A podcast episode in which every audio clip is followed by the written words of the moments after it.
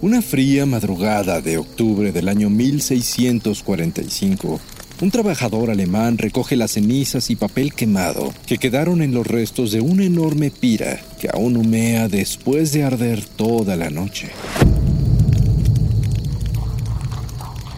Las calles de piedra del antiguo pueblo se encuentran vacías y silenciosas, y la gente temerosa se esconde en sus casas, ya que muchos de los libros que los inquisidores ordenaron quemar fueron confiscados de sus hogares, además de la biblioteca y la escuela. El trabajador escarba entre los restos de papeles y piel calcinados, cuando de pronto se topa con un rectángulo duro en el fondo. Con cuidado y sin que nadie lo vea, lo saca y lo revisa. Es un libro antiguo y no está quemado. De alguna manera se salvó de las llamas. Pero ¿cómo es posible? Es increíble, pero aún se ve completo. El libro es grande, pesado, y está forrado en piel con extraños grabados y elaborados cerrojos de metal ahora ennegrecidos, mas no derretidos, aunque aún se sienten calientes. El trabajador lo reconoce de inmediato. Es el libro del viejo boticario del pueblo. Muchas veces lo vio consultarlo sobre la mesa en su local al preparar medicamentos. Lamentablemente, la noche anterior, el boticario fue arrestado. Los inquisidores se lo llevaron encadenado de pies y manos subido en una carreta. Con toda seguridad, el boticario ya está muerto. El trabajador trata de abrir el libro, pero al no lograrlo, decide guardarlo bajo su túnica y se lo lleva. Cuando justo a medio camino, se topa con una figura encapuchada. Es el anciano boticario quien, cruzado de brazos y con una extraña sonrisa, lo observa fijamente. No hay rastro de las cadenas, pero lo más asombroso es que parece 20 años más joven.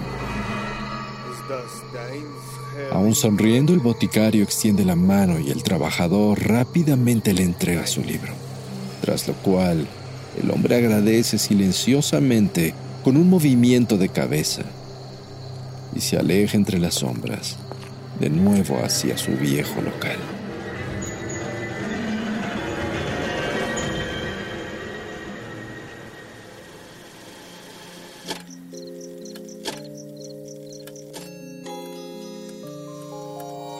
Cuando la oscuridad es interrumpida por tres campanadas, la intersección del día y la noche se transforma en un umbral listo para ser cruzado.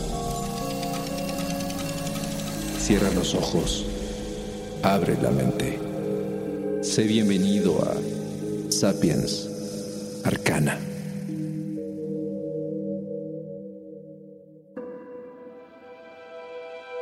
Cuando pensamos en libros antiguos, muchos imaginamos grandes volúmenes forrados en piel que conservan a través de arte, sabiduría y relatos el espíritu mismo de nuestros antepasados. Sin embargo, algunos de estos libros contienen algo más. Magia. Redactados por practicantes del estudio de las artes ocultas, estos elaborados cuadernos de notas recopilaban desde métodos curativos herbolarios o tratados sobre astrología hasta los hechizos más oscuros y macabros de la magia negra.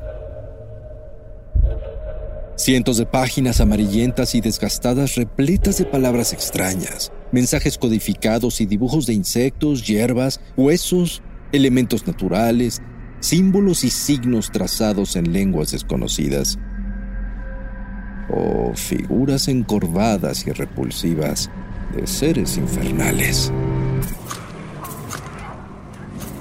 Sus autores fueron personajes únicos y poderosos que van desde magos anónimos, filósofos, curanderos o monjes, hasta celebridades como Simón Magus, el Papa Honorio, San Cipriano o el mismo Rey Salomón.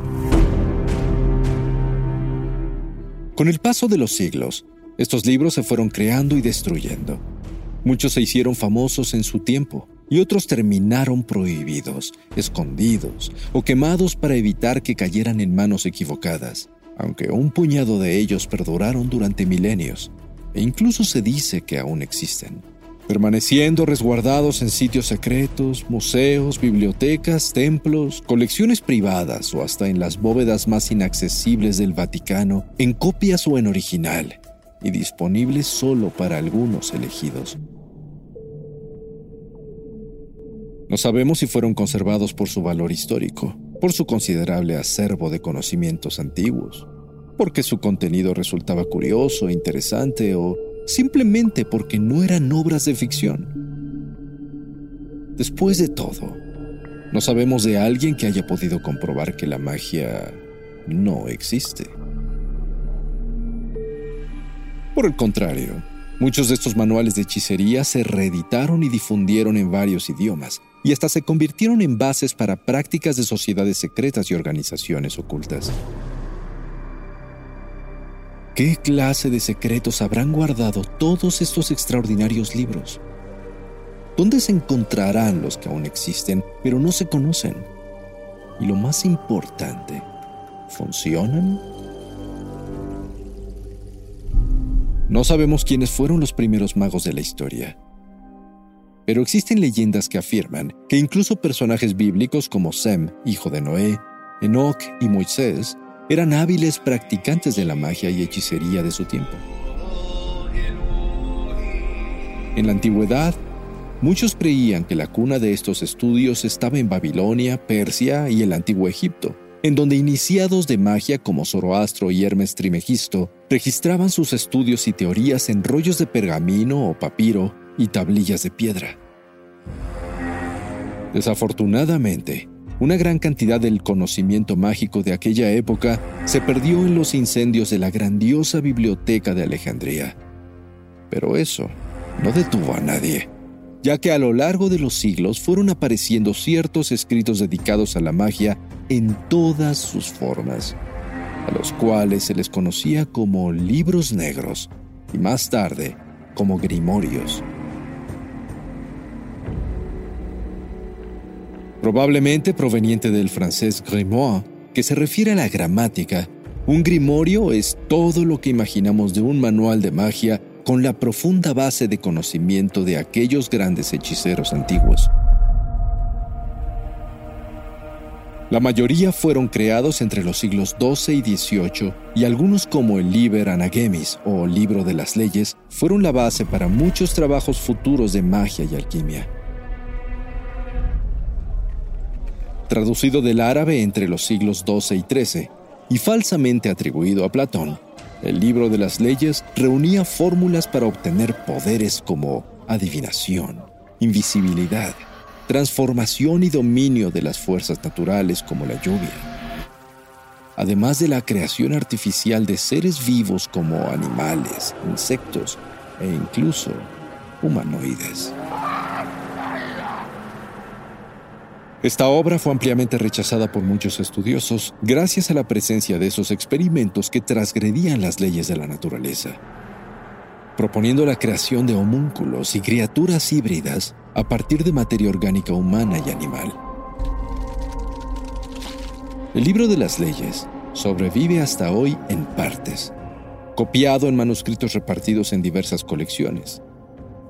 Pero el que sí está completo se encuentra en Florencia, Italia, dentro de la Biblioteca Nazionale Fiorentina. Al igual que ese volumen, numerosos libros de magia antiguos circularon durante siglos con títulos como el Libro Mágico del Papa Honorio, el Grand Albert, el Libro de Armadel y el Grimorio de San Cipriano o Ciprianillo.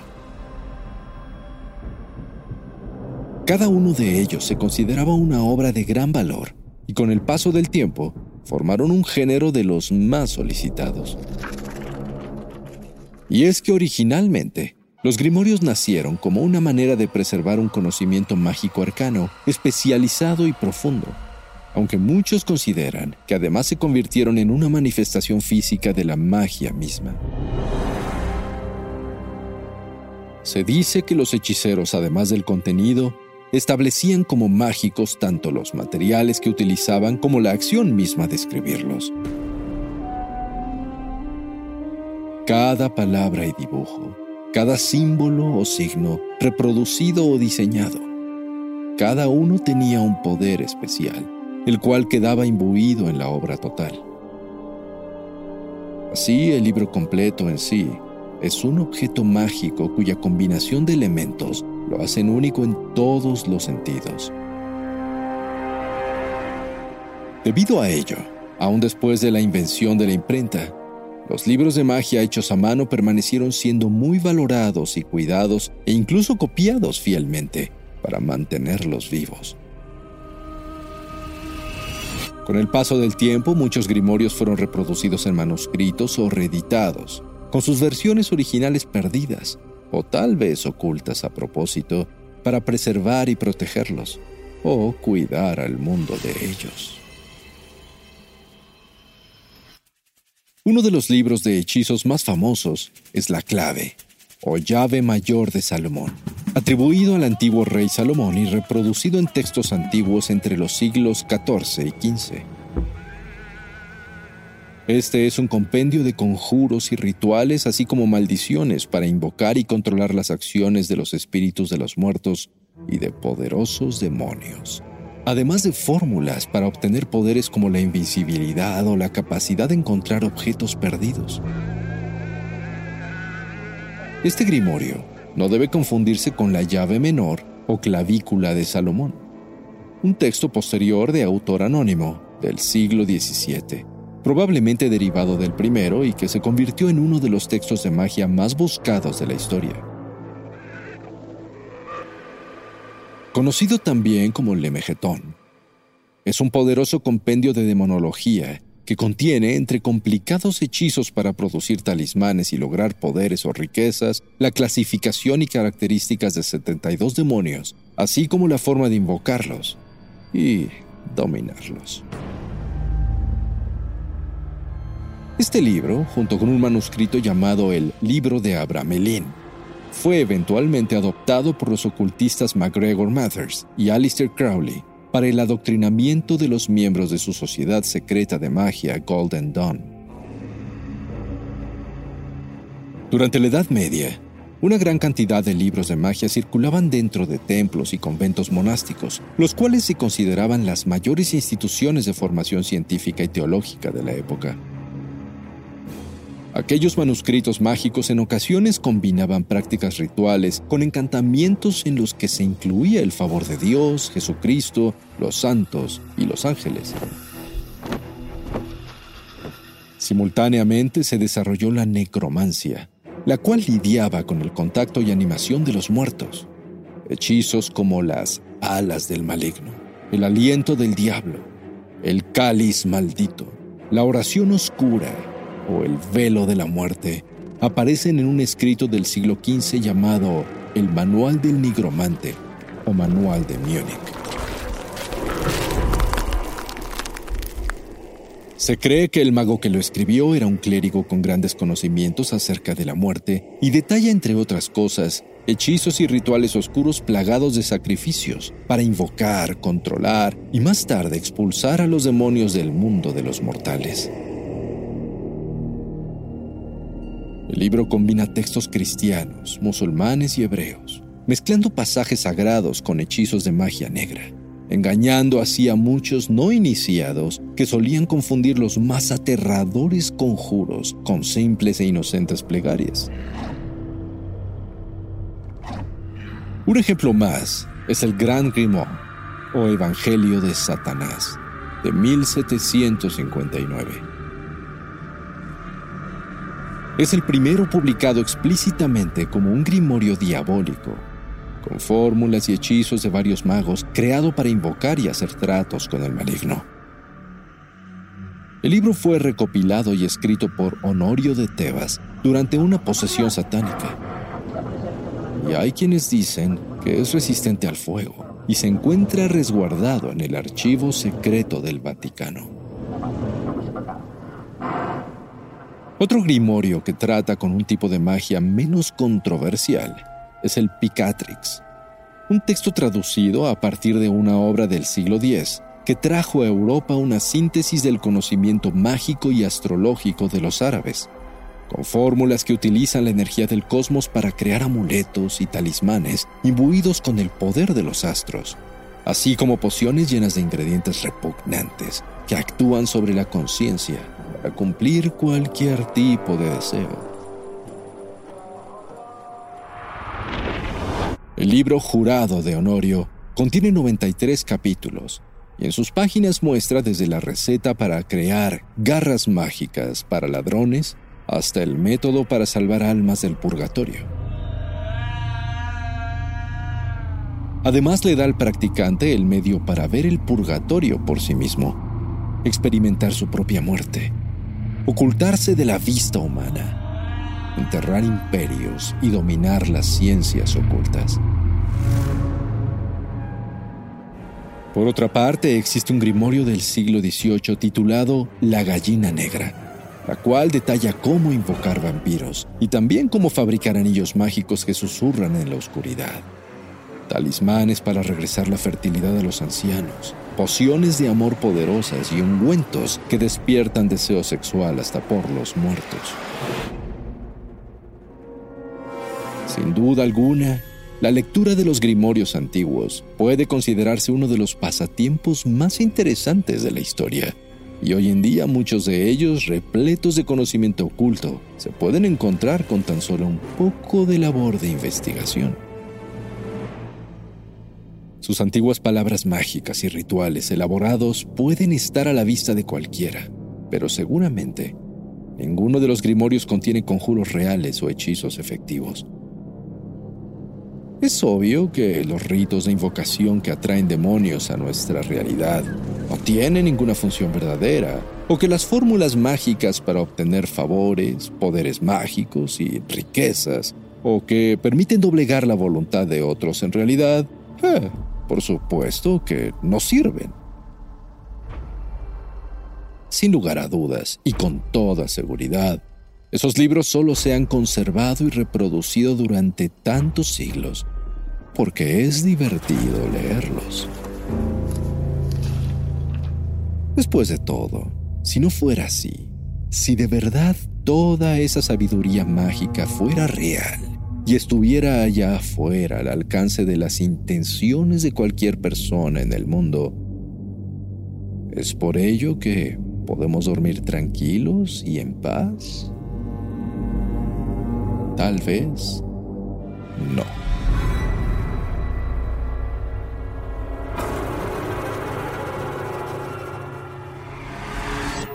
El umbral se cierra hasta que la luna lo vuelva a abrir. Mientras tanto, abre los ojos y asómate en las grietas del espacio y el tiempo. Y si te atreves, descubrirás qué hay más allá de lo que consideras real.